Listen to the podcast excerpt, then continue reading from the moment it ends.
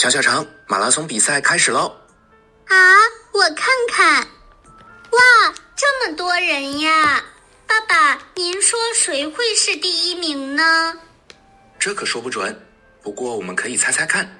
嗯，穿三号衣服的人一直在队伍的前面，而且跑的速度很快，我觉得他会是第一。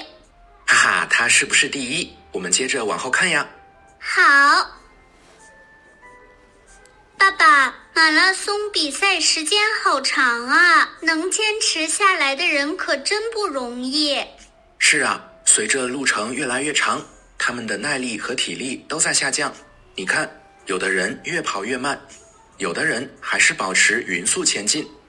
嗯嗯，哎，爸爸，穿三号衣服的人去哪里了？怎么看不到了？可能他的体力不行，落到后面去了。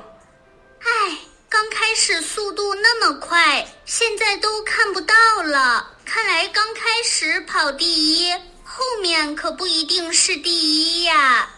是啊，有句话叫“路遥知马力，日久见人心”，说的就是像马拉松这样的情景呀。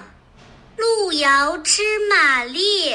日久见人心，可跑道上没有马呀。哈哈，这是比喻的说法。路遥是说路途遥远，所以路遥知马力的意思是路途遥远才能知道马儿的体力和耐力是否持久。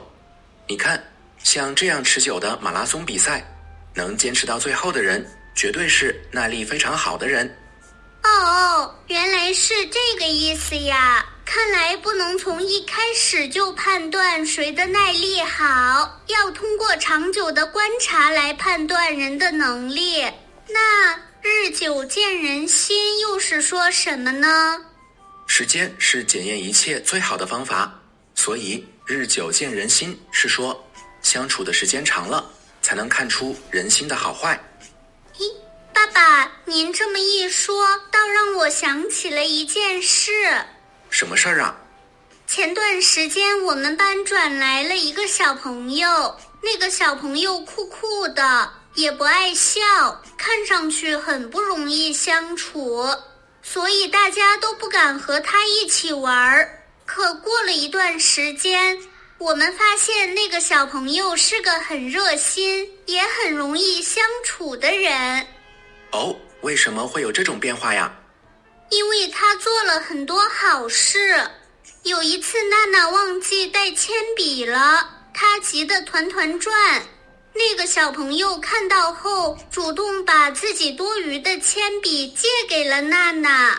还有一次，鹏鹏遇到一道难题，怎么也解答不出来，他看到后就主动帮鹏鹏解答，而且讲得非常细致。现在大家都愿意和他一起玩儿。哇，这个小朋友真棒！其实有时我们对人的第一印象不一定是客观的，比如你们对这个小朋友最开始的印象，但随着相处的时间长了，就可以通过很多小事儿认识一个人，发现他可爱的地方。这就是路遥知马力，日久见人心。我记住了。路遥知马力，日久见人心。小朋友，这句话你记住了吗？